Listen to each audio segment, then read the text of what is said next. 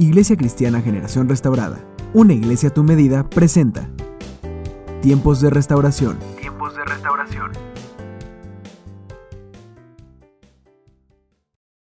Señor, te damos gracias, Padre bendito, por tu fidelidad. Gracias por tu amor tan grande, Señor, por esa pasión tan grande que tú tuviste para cada uno de nosotros, Señor. Que siendo lo que somos, Señor, tú permaneciste fiel y diste tu vida en la cruz del Calvario por cada uno de nosotros, Señor. Gracias, Señor. Hoy te adoramos, hoy te exaltamos. Te damos a ti toda la gloria, la honra y la alabanza, Señor, porque tú eres el único que lo merece, Señor, el único digno de toda gloria y de toda exaltación, Señor. Hoy nos ponemos en tus manos, Señor, porque sabemos que algo especial tú nos tienes el día de hoy, Señor. Yo quiero ser ese instrumento que tú puedas usar para traer tu palabra, una palabra de paz, una palabra de consuelo, una palabra que dé vida, que traiga restauración a nuestras vidas, Señor.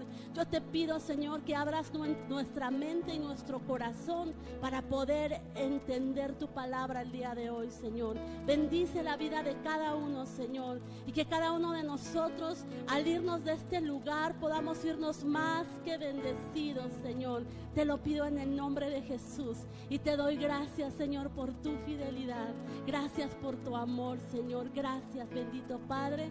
A ti sea la gloria por siempre. Amén y amén. Y bueno, estamos, eh, puede usted sentarse, estamos en el tema reafirmando la visión.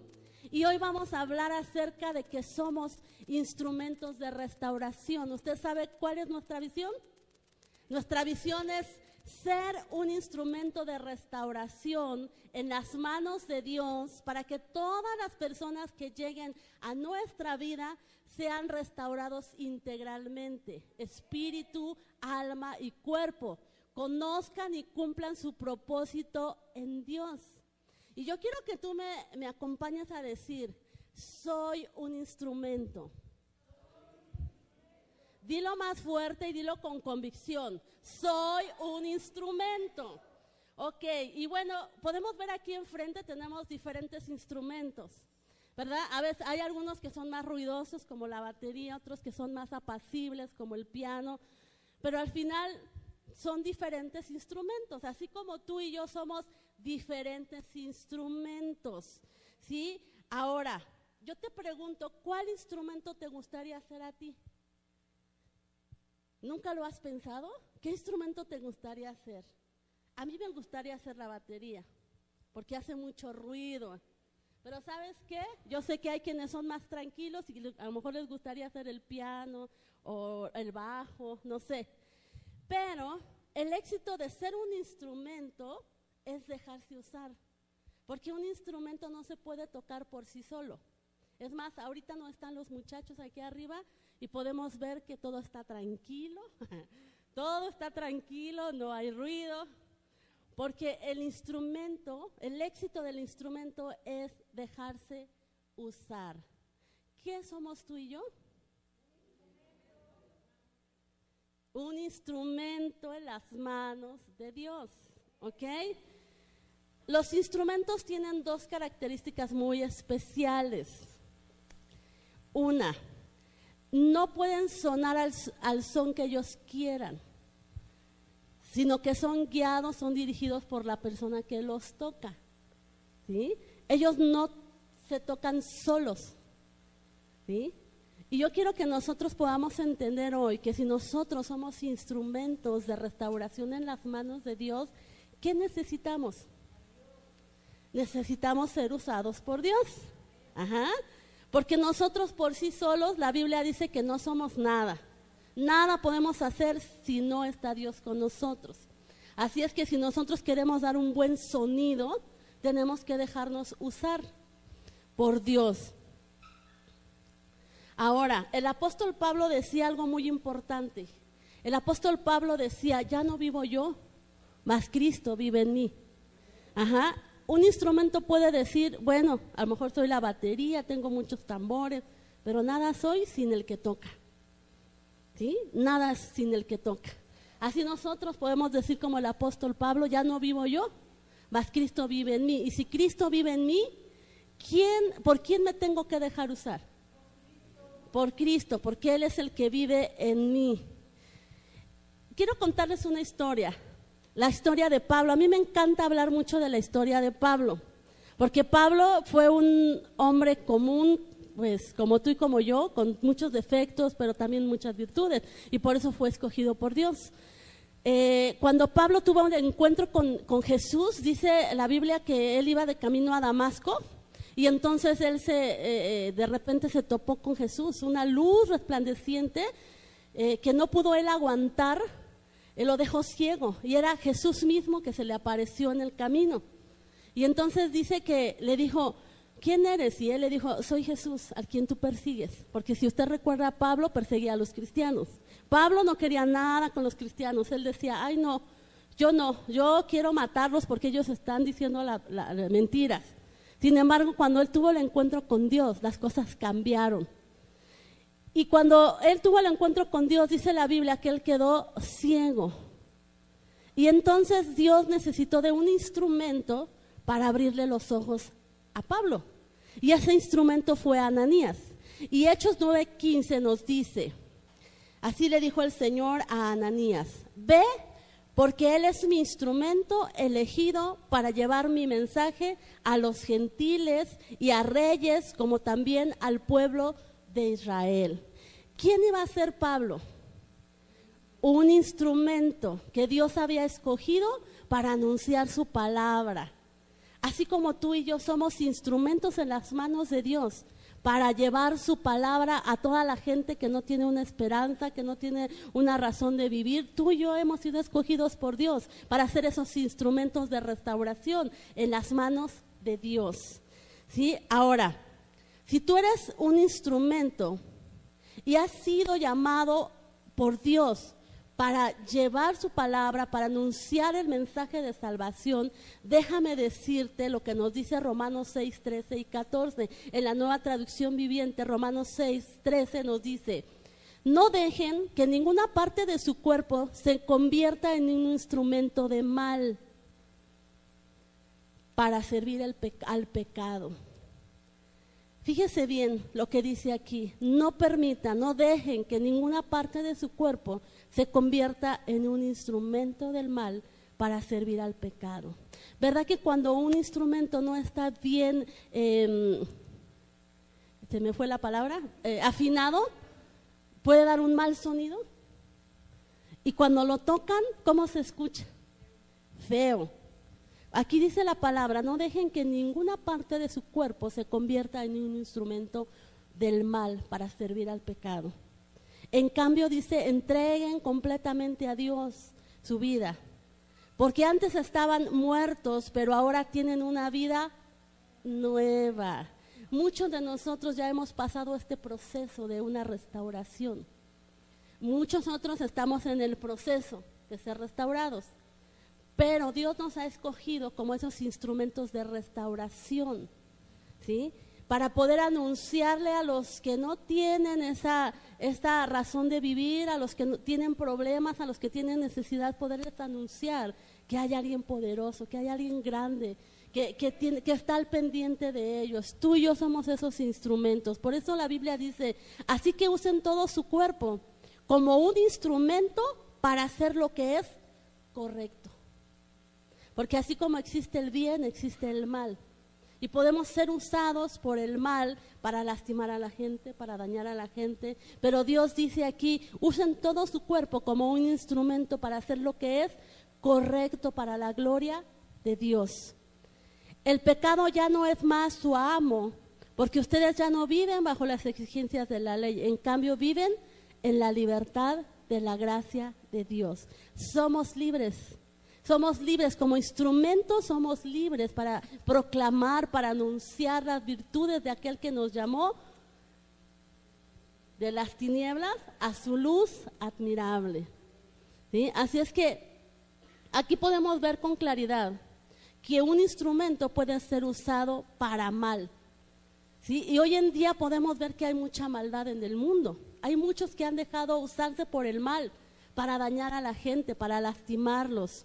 ¿Cuándo es que un instrumento se convierte en mal? Cuando sirve al pecado. ¿sí? Recuerde que en la vida solo hay dos caminos, el camino del bien y el camino del mal. Y la palabra de Dios dice, escojan por dónde quieren ir ustedes, escojan.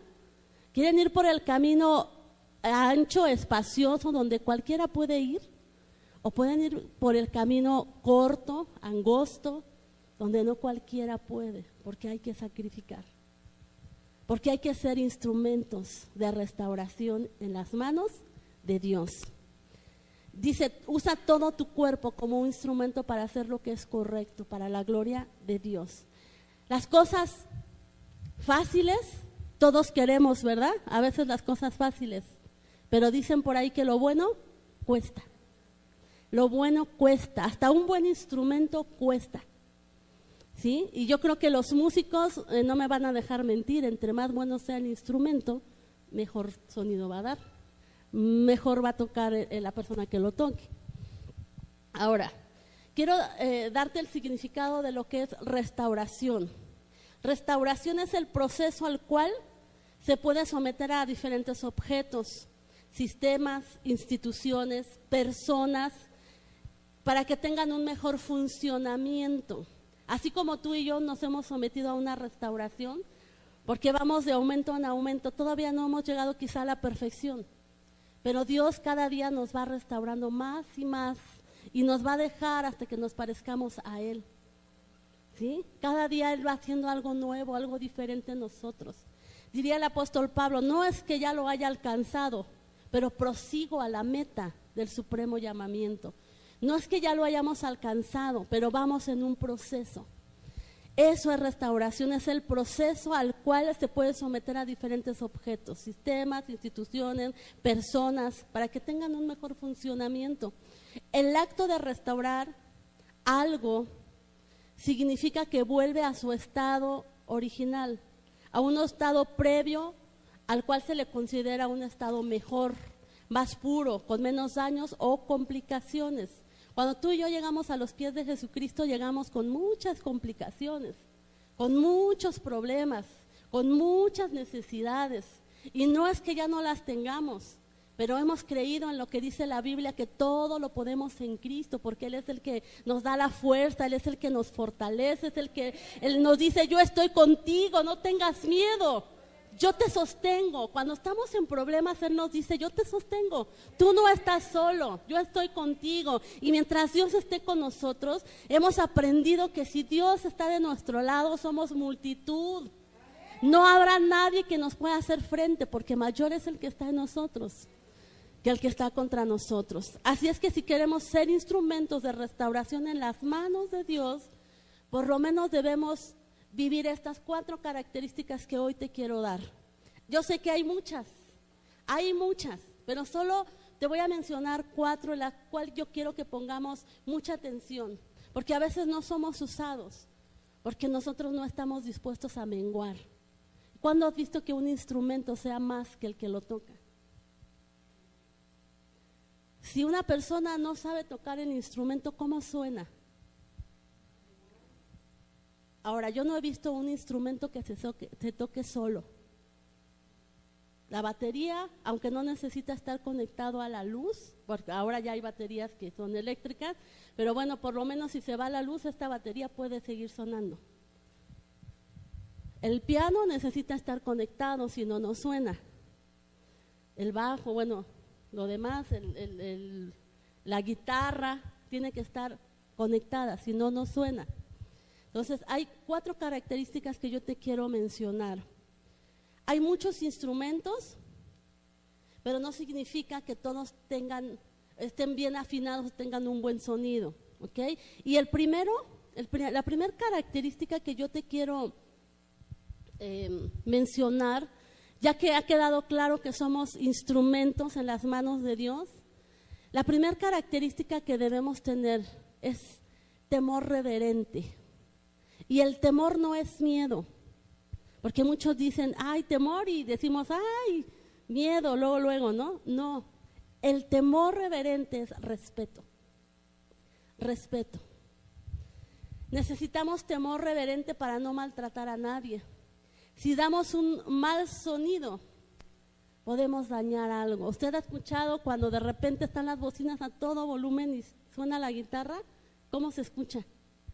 Un ruido muy feo, daña los oídos, inclusive si empiezan a tocar la guitarra y tiene, está mal este, afinada, puede, eh, o tiene un alto volumen, puede este, botar este, las, bocinas, las puede tronar, ya nos ha pasado muchas veces. Lo mismo sucede con aquellos instrumentos que, que no se dejan usar por Dios. Pueden dañar. ¿Y sabe qué? La Biblia dice, que nosotros hemos sido enviados para amar, para bendecir. Y, quizá tú me dices, bueno, ¿qué tiene que ver el temor reverente? Cuando nosotros tenemos temor reverente, respeto por Dios, amamos lo que Él ama. ¿Qué es lo más preciado para Dios? La gente la gente. La Biblia dice en Mateo 25, 40, dice, si haces alguna de estas cosas al más insignificante de estos mis hermanos, me lo haces a mí. Todo lo que nosotros hacemos para el hermano, para la hermana, para los vecinos, lo hacemos como para Dios, porque así dice la Biblia, que todo lo que hagamos lo hagamos como para el Señor. Todo lo que hagamos, necesitamos nosotros el temor reverente para amar a la gente para respetarlos, amarlos.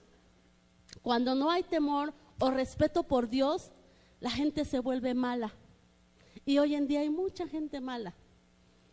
El temor de Dios es lo que mueve a practicar el bien y te aparta del camino del mal. Si nosotros tenemos temor de Dios, entonces vamos a amar lo que Él ama, vamos a respetar lo que Él respeta. Por ejemplo, hay cosas que podemos hacer que hacen que perdamos el temor de Dios. Y quiero llevarte a Mateo 25, 42, donde dice la palabra de Dios, que vino el rey y entonces puso a unos a la derecha y otros a la izquierda. A los de la izquierda, a los de la izquierda les dijo, pues tuve hambre y no me alimentaron. Tuve sed y no me dieron de beber Fui extranjero y no me invitaron a su hogar. Estuve desnudo y no me dieron ropa. Estuve enfermo y en prisión y no me visitaron. Entonces ellos responderán, Señor, ¿en qué momento te vimos con hambre o con sed o como extranjero o desnudo o enfermo o en prisión y no te ayudamos. ¿En qué momento será que el Señor bajó y lo vimos así? Y entonces Él responderá, les digo la verdad, cuando se negaron a ayudar al más insignificante de estos mis hermanos, se negaron a ayudarme a mí. ¿Qué somos? Instrumentos de restauración. Y si nosotros ayudamos al hermano, a la hermana, entonces lo estamos haciendo para quién? Y entonces cuando el rey venga, nos va a poner a la derecha y nos va a decir, ay, porque tuve hambre y me diste de comer, porque tuve sed y me diste de beber, estuve desnudo y me diste ropa para ponerme. Y entonces nosotros le vamos a decir, ¿cuándo, Señor? ¿Cuándo viniste y me dijiste eso?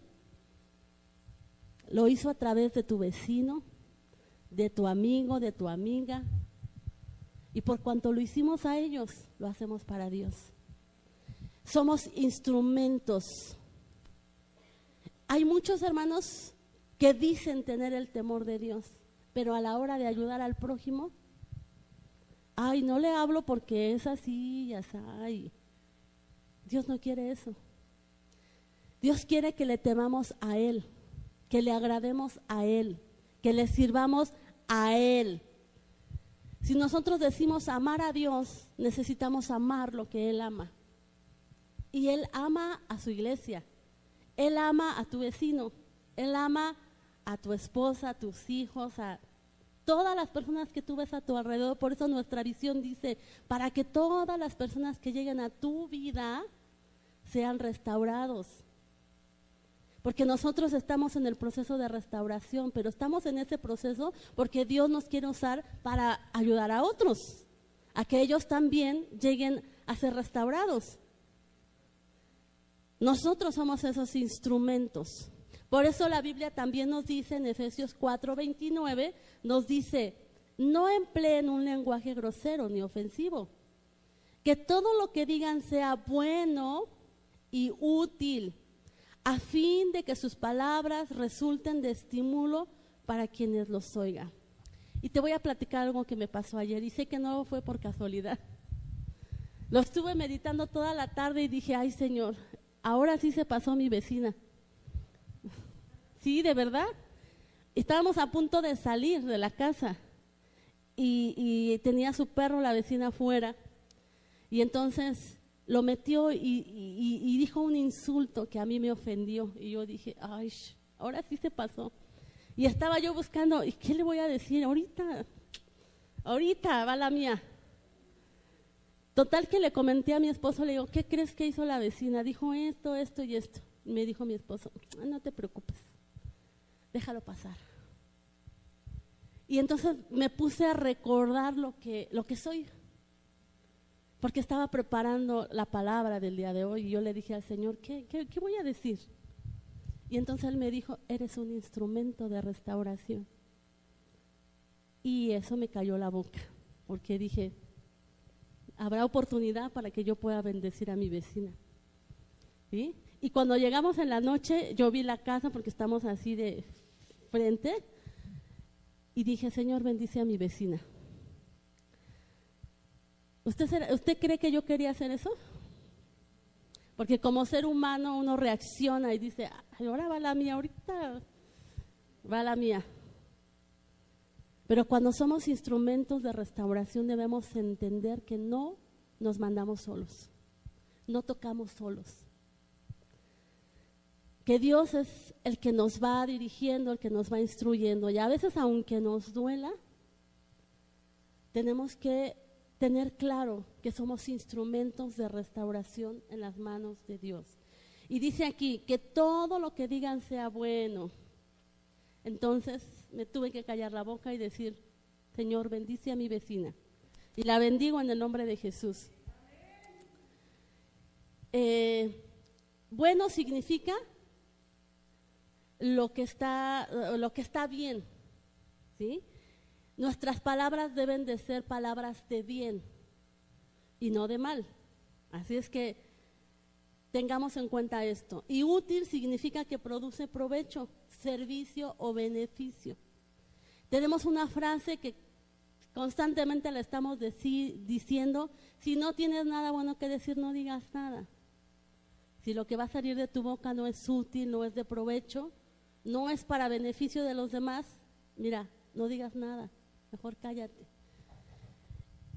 Cuando yo recién me casé con mi esposo, yo me acuerdo que un día yo estaba enojada por algo y yo quería que mi esposo me dijera, ahorita vas a ver, y para que yo le pudiera decir también lo mismo.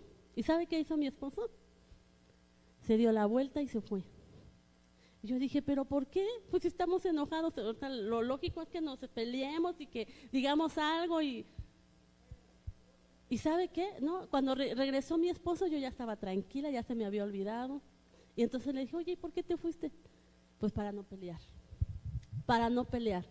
Y eso es lo que debemos hacer muchos de nosotros. Cuando hay un problema, cuando hay una discusión, mira, mejor date la vuelta, tranquilízate y entonces después sigues. Porque somos instrumentos de restauración. Somos instrumentos y eso no se nos debe de olvidar nunca. De Deuteronomio 10:12 nos dice, y ahora Israel, ¿qué requiere el Señor tu Dios de ti? Dice, solo requiere que temas al Señor tu Dios, que vivas de la manera que le agrada y que lo ames y lo sirvas con todo tu corazón y con toda tu alma. Servir a Dios es servir a la gente. Recuerde, un instrumento es de ayuda para algo. Entonces tú y yo somos instrumentos. Entonces dice aquí que sirvas con todo tu corazón y con toda tu alma. Así es como Dios quiere que tú y yo seamos instrumentos de restauración, dispuestos a servir con todo nuestro corazón y con toda nuestra alma. Ahora, servir a Dios es servir a la gente. Y eso no se nos debe de olvidar. Servir a Dios es servir a la gente. ¿Qué virtud habría si solo servimos a quienes nos caen bien? Ninguna.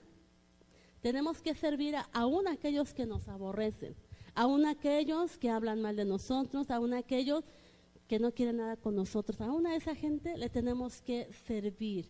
¿Tú quieres que te vaya bien? Entonces, déjate usar por Dios, respeta a Dios, ama a Dios, obedece a Dios, sírvele, déjate usar por Él. ¿Ok? Punto número dos. ¿Qué más necesitamos? Necesitamos unción. Y la unción no es nada más, es nada más ni nada menos que la presencia de Dios en nuestra vida. Eso es unción. Necesitamos la presencia de Dios en nuestra vida y sobre nuestra vida. No es lo mismo ser usado por Dios para hablarle a alguien que hacerlo por nuestra propia cuenta. Muchas veces yo creo que a nosotros nos ha pasado cuando de repente le hablamos a alguien y no debimos haberle hablado porque no era el momento, no era el lugar, no era... Pero cuando Dios te, lleva a hablarle a alguien, las cosas son diferentes, porque todo Dios lo transforma, todo Dios lo acomoda de manera que se cumpla siempre su voluntad. Y en este punto también hay cosas que podemos hacer que incrementan la unción. ¿Qué es lo que podemos hacer para incrementar la unción? La unción, hermanos, se da en la intimidad con Dios en la adoración, en la oración íntima con Dios. La Biblia dice que cuando nosotros oramos, oramos en lo secreto, Dios nos recompensa en público. La intimidad, la, unción se da a través de la intimidad que uno tenga con el Padre. ¿Cómo es que se puede tocar bien un instrumento? Con la práctica con la práctica. Se tiene que ensayar una y otra y otra y esto, yo he sido testigo con estos muchachos. ¿Cómo, cómo, cómo es que empezaron? Cuando ellos empezaron, hermano, había veces que les decíamos, ay, por favor, ya cállense. De verdad. Porque se la pasaban horas y horas y horas tocando y nomás no le agarraban. Todos ustedes son testigos de cómo es que ellos empezaron a tocar un instrumento. Pero hoy Hoy hemos oído comentarios y hemos dicho muchas veces, gracias a Dios, ya ellos tocan lo que les pongan. Y ya se oye diferente. Pero eh, para llegar a esto ellos tuvieron que practicar y practicar y practicar y practicar yo hay veces que veía a mi hijo que se levantaba desde tempranito, agarraba el piano y todo el día yo, yo le decía, oye, ¿qué no vas a comer? Sí, ahorita es que tengo que hacer. Y seguía y seguía y seguía y había días que decía, ya, ya, párale, ¿no? Hasta que logró. ¿Y cuál fue mi sorpresa? No solo toca la batería, toca el piano, toca la guitarra, toca el bajo. Me sorprendió. Pero cuando uno se deja usar por Dios, grandes cosas puede hacer. Cuando uno tiene la presencia de Dios en su vida, grandes cosas puede hacer. Cuando uno practica el tener esa devoción, esa intimidad con Dios, grandes cosas podemos hacer. Así como un instrumento que no está conectado no suena, digo, no sé si ahorita estén conectados, pero ahorita está sonando. Si lo desconectamos, no va a dar el mismo sonido. Así nosotros necesitamos estar conectados a la fuente. La conexión es una acción que enlaza dos o más partes para transmitir algo. Por ejemplo, cuando conectamos una lámpara a la, a la energía eléctrica, ¿qué sucede? Se prende, nos da luz, nos da claridad, ¿verdad? Lo mismo sucede cuando estamos en la intimidad con Dios. Si nos conectamos con Él, vamos a tener luz, claridad. A veces andamos todos perturbados, todos no sabemos ni qué hacer. Conéctate, conéctate. Cuando nos conectamos a la red Wi-Fi, ¿qué pasa? Ay, tenemos internet, ¿verdad? Algo que no podemos eh, dejar de usar en este tiempo, porque ya las cosas se, se, han hecho que se vuelva indispensable, ¿verdad? Tener el wifi, tener este, estar conectados. Bueno, así mismo sucede cuando no hay unción, cuando no estamos conectados, no nada podemos hacer, porque sin Dios nada podemos hacer. Entonces, para ser un instrumento necesitamos estar conectados con la fuente. Hechos 1.8 dice, y entonces recibirán poder cuando haya venido el Espíritu Santo sobre ustedes. Y entonces así serán mis testigos. ¿Tú quieres poder? ¿Quieres unción? Conéctate. Conéctate. Dile a tu vecino, conéctate. conéctate. ¿Ok? Todos los seres humanos, hermanos, fuimos creados a la imagen de Dios, a su imagen y semejanza. Fuimos diseñados de tal manera que funcionamos cuando nos conectamos a Él. Cuando nos conectamos a Él. Si no estamos conectados a Dios, entonces seremos solo como címbalos que resuenan. ¿sí? Nada más. No estaremos dando un buen sonido. Pero si nos conectamos a Dios, entonces vivimos como hijos de Dios y somos capaces de producir fruto, amor, costo, paz, paciencia. La luz de Cristo entonces brilla sobre nosotros. El Salmo 36, 9 nos dice, pues tú eres la fuente de vida. ¿Quién es la fuente de vida? Dios es la fuente de vida, es la luz con la que nosotros vemos. Y si no hay esa luz en nuestra vida, entonces no vamos a poder mirar más allá de lo que está enfrente. Necesitamos unción.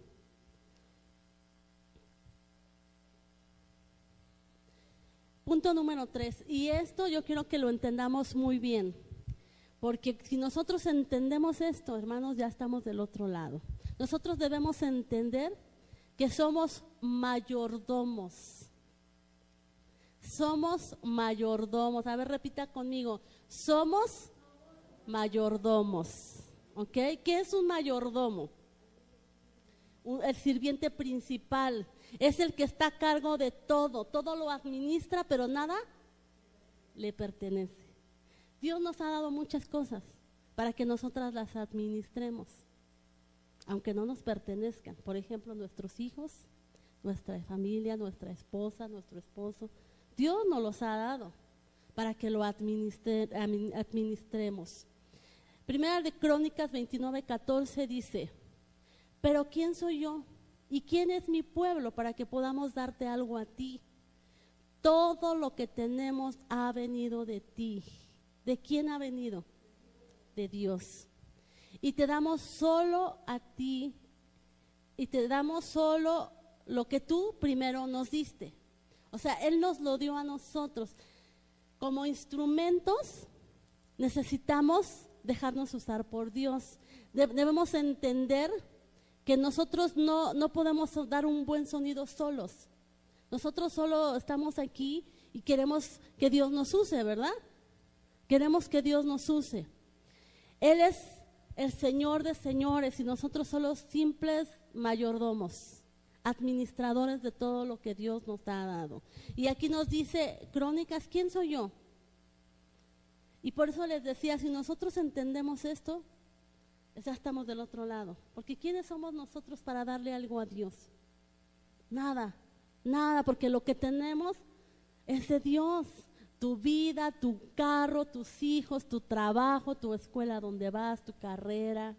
Muchos dicen, ay, pero si yo por eso estudié, aún la sabiduría, el conocimiento, los dones, el talento, todo te lo ha dado Dios. Todo te lo ha dado Dios y te lo ha dado para que lo utilices en el reino, para que seas ese instrumento de restauración en las manos de Dios. Y si viene alguien que piensa, ay no, yo por eso, mire, hace tiempo yo escuchaba decir a una persona, yo por eso trabajo. Yo por eso trabajo, para tener. Pero ¿quién le dio el trabajo? Dios. Y yo me acuerdo que a esa persona le dije, bueno, ¿y con qué lo compraste? Dime con qué lo compraste, porque yo que sepa todo proviene de Dios. Dice la Biblia en, el Salmo 105 que pueblo suyo somos y ovejas de su prado. Él nos hizo y no nosotros a nosotros mismos. Por eso somos su pueblo, somos su creación. Él es nuestro Señor. No hay nada que tengamos que nos hayamos ganado nosotros. Al contrario, Él pagó un precio por nosotros. Él pagó un gran precio por nosotros porque dio a su Hijo unigénito a morir en la cruz del Calvario por amor a nosotros, para librarnos de nuestros pecados, para librarnos de nuestras enfermedades, de nuestros problemas. Él sí pagó el precio. Primera de Corintios 6, 19 y 20 en la nueva traducción viviente nos dice, ¿no se dan cuenta de que su cuerpo es el templo del Espíritu Santo que vive en ustedes y les fue dado por Dios?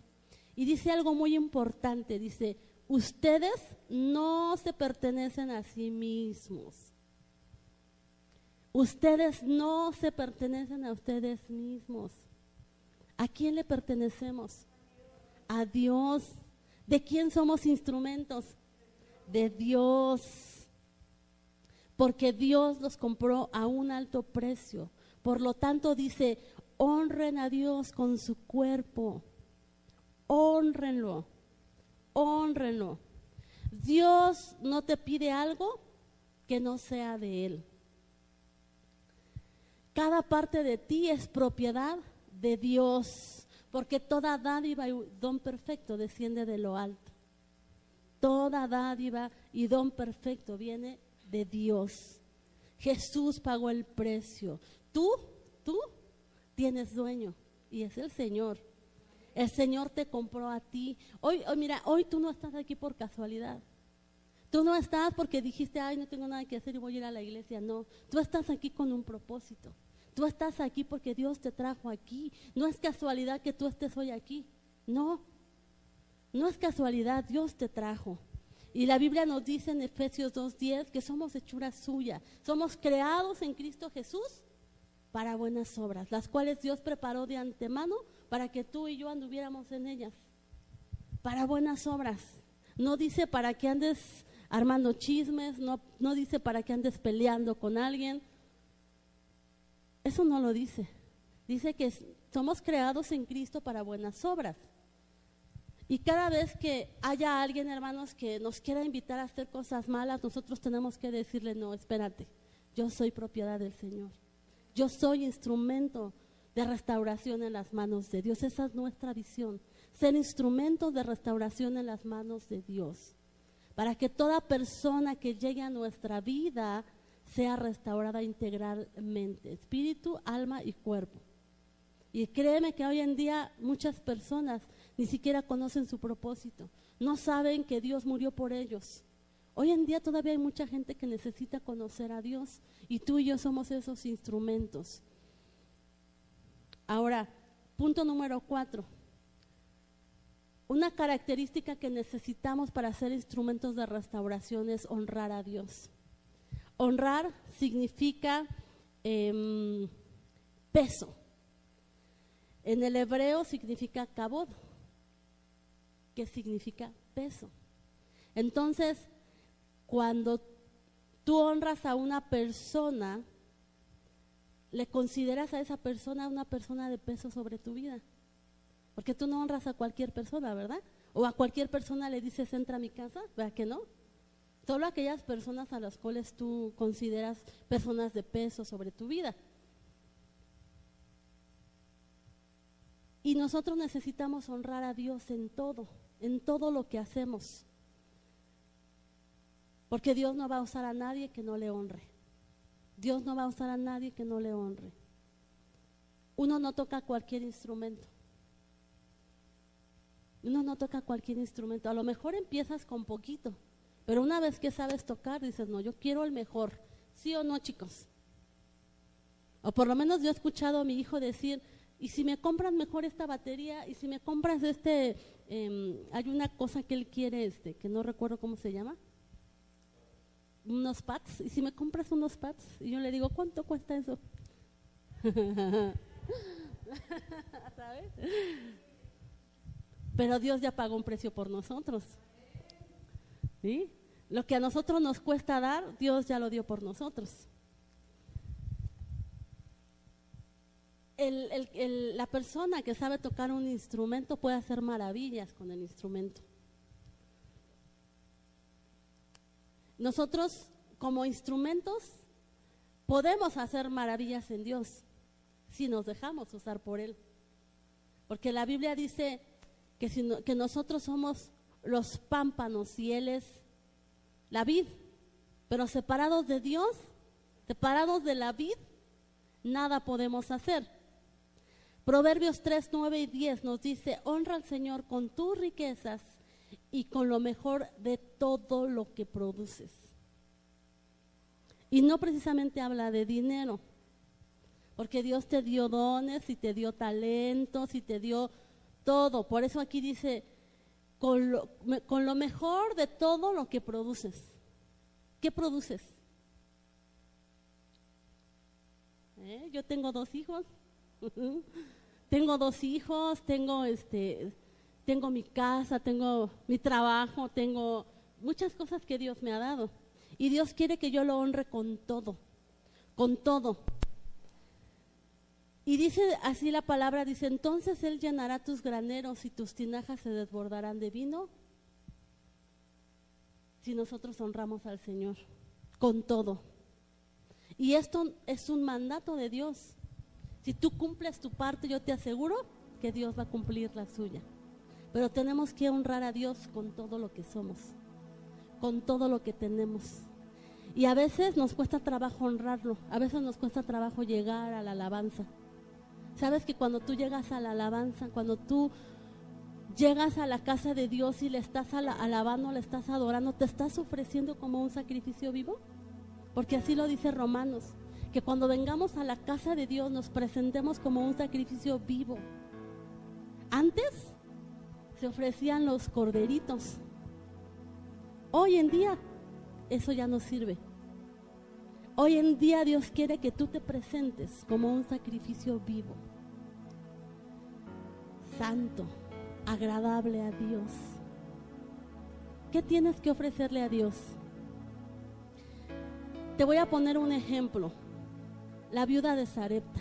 Todos conocemos esta historia, ¿verdad? Dice la Biblia que la viuda solo tenía un poco de harina y un poco de aceite. Pero Dios mandó a Elías y le dijo, ve con la viuda. Ella te va a alimentar y ella te va a dar. Y cuando llega Elías y ve a la viuda, le dice, primero le dice, dame agua. Y la viuda va, a sacar agua y le da.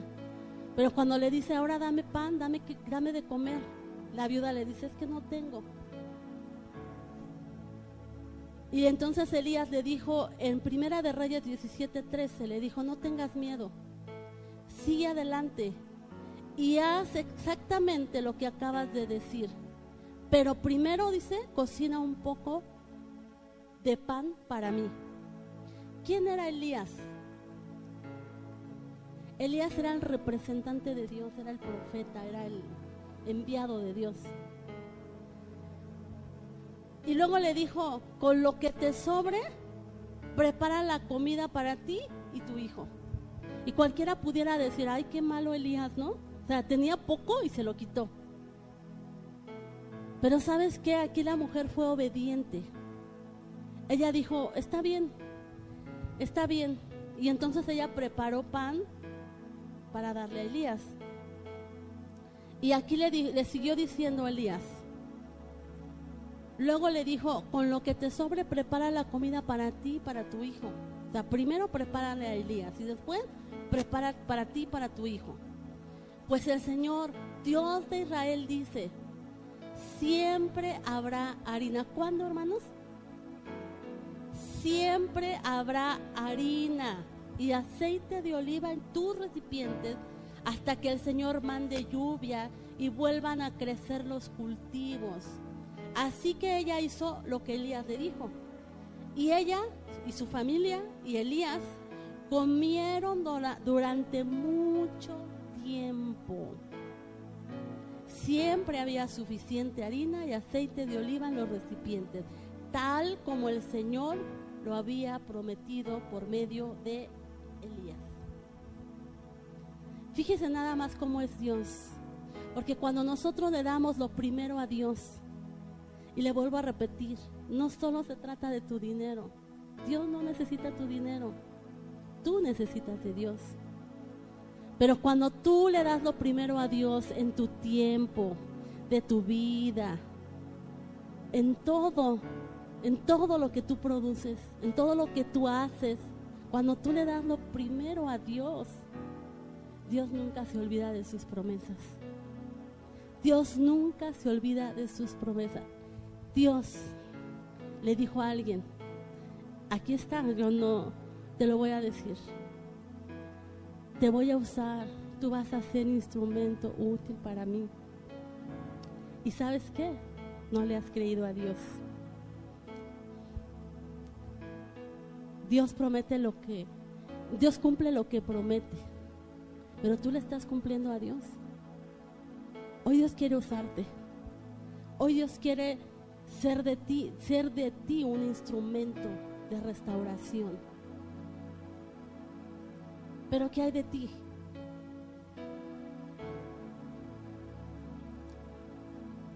Dios conoce a su instrumento y sabe lo que es capaz de dar. Pero tú conoces a Dios. Tú necesitas conocer el poder de Dios y darte cuenta que todo, todo, todo le pertenece a Él. Todo. Si tú le das a Dios primero, Él va a hacer que haya un sello de garantía en todo lo que tú necesites. Cuando uno compra un instrumento, siempre busca que traiga garantía. Si tú le das a Dios lo primero, eso va a hacer que haya un sello de garantía de Dios sobre tu vida. Y, si, y eso va a hacer que haya siempre de Dios en tu vida. A veces nos sentimos solos. A veces sentimos que no hay nadie a nuestro lado. ¿Sabes por qué? Porque no hemos dado lo mejor. Porque si hubiéramos dado lo mejor, nunca pensaríamos que Dios no está a nuestro lado. Dios está ahí. Dios está ahí. Pero a veces nosotros nos alejamos. A veces nosotros lo alejamos con nuestras acciones. Y Dios quiere que nosotros le demos lo mejor. Dios va a multiplicar lo poquito lo mucho que tú le des. Pero necesitamos hacernos una pregunta.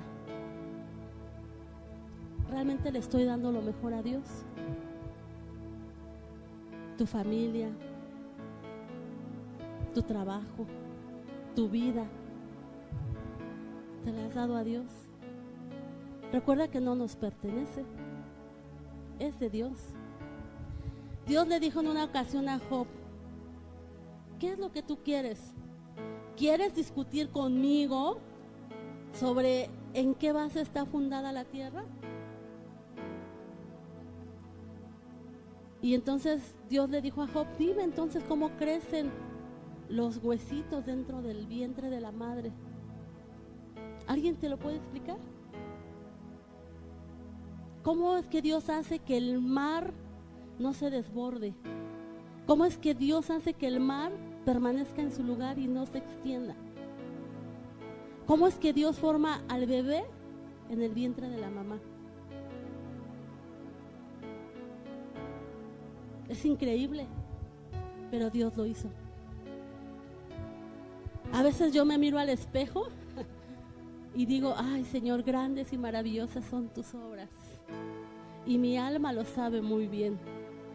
Soy creación de Dios. Soy instrumento de Dios. Tú también eres un instrumento de Dios. Pero te has dejado usar por Él. Hemos cantado una y otra vez, en Dios haremos proezas. En Dios haremos grandes cosas. ¿Y por qué es que a veces no las hemos hecho?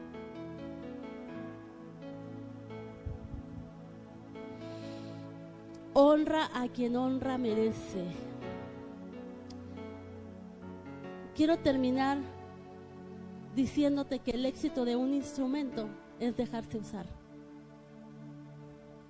El éxito de un instrumento es dejarse usar. Ser un instrumento no es fácil, porque el instrumento tiene que menguar para que la persona que lo toque crezca. Nosotros tenemos que menguar para que Dios crezca en nuestra vida. Si yo quiero hacer cosas extraordinarias, necesito menguar, necesito sacrificar. ¿Qué estás dispuesto a sacrificar tú?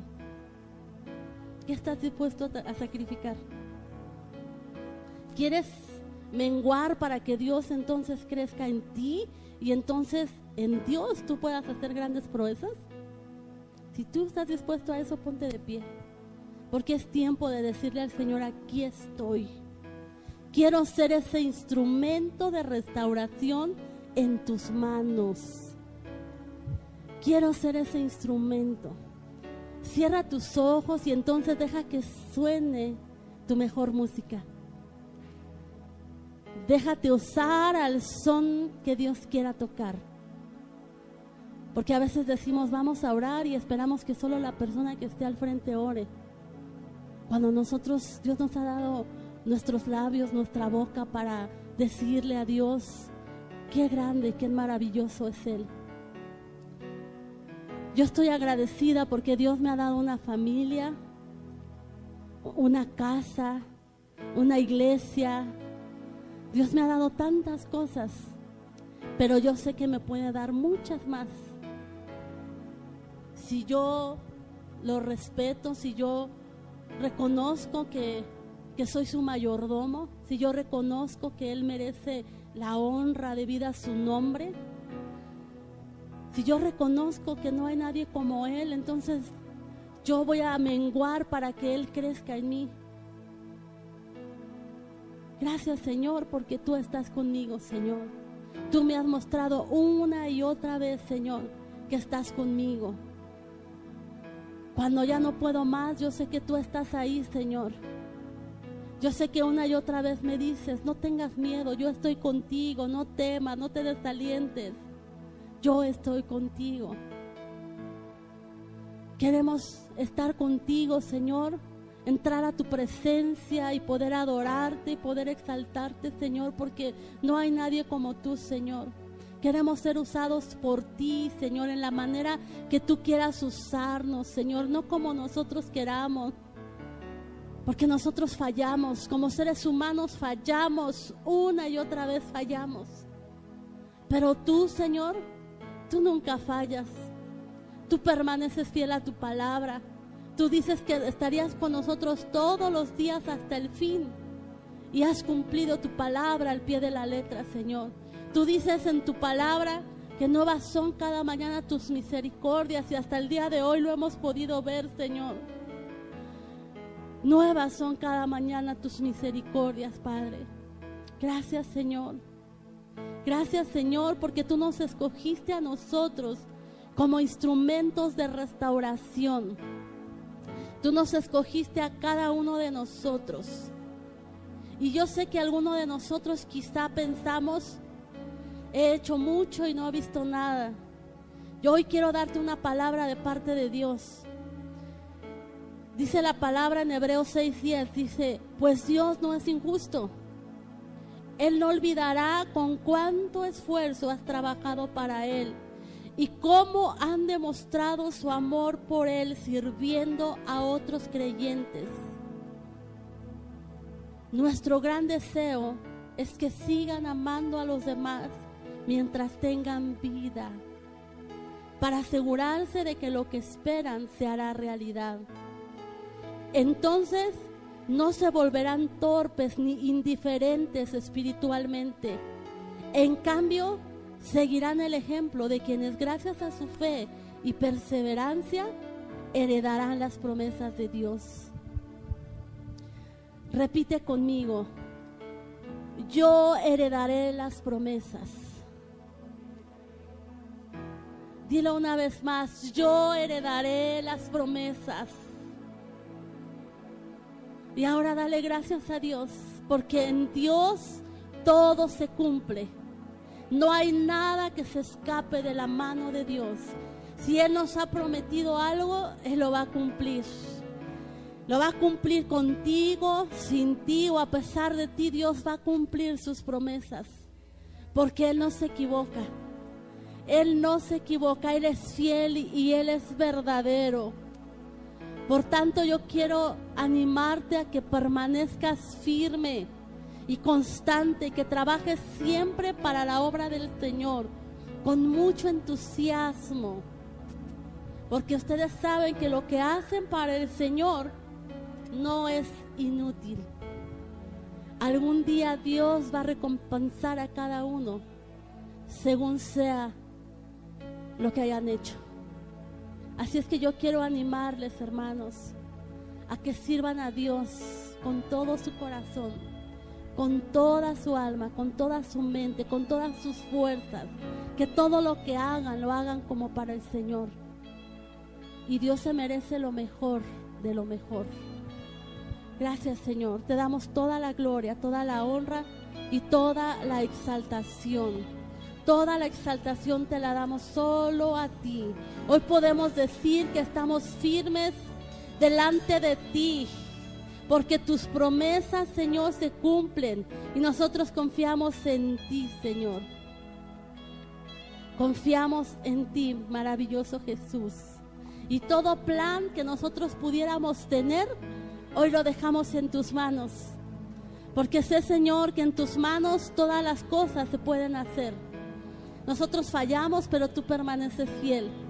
Por eso hoy ponemos nuestra vida, nuestro ser delante de ti, Señor. Todo, Señor, lo ponemos en tus manos. Todos nuestros planes, nuestros sueños, nuestros anhelos, nuestra familia, nuestra casa, nuestra iglesia, todo lo ponemos en tus manos, Señor. Porque confiamos, Señor, que en tus manos, Señor, somos más que vencedores. En tus manos, Señor, haremos proezas. Haremos grandes cosas, grandes milagros, Señor, porque somos instrumentos de restauración en tus manos, Señor. A ti sea toda la gloria y toda la honra y toda la alabanza, Señor. Solo a ti.